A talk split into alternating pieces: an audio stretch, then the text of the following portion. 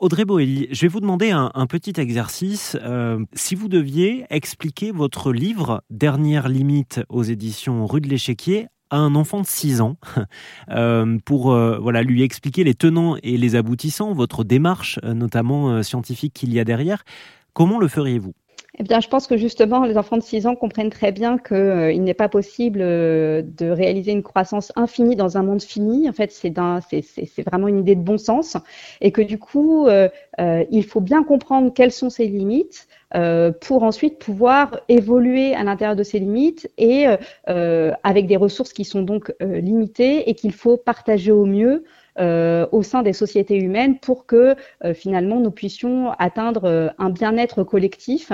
mais cela ne peut se faire que si nous sortons du dogme de la croissance. Est-ce que vous pouvez dire quelques mots sur ce que vous, vous avez fait dans, dans ce livre, votre, votre démarche d'enquête et d'interview? Alors, ma démarche, justement, c'est de pouvoir donner à voir, de sortir de la vision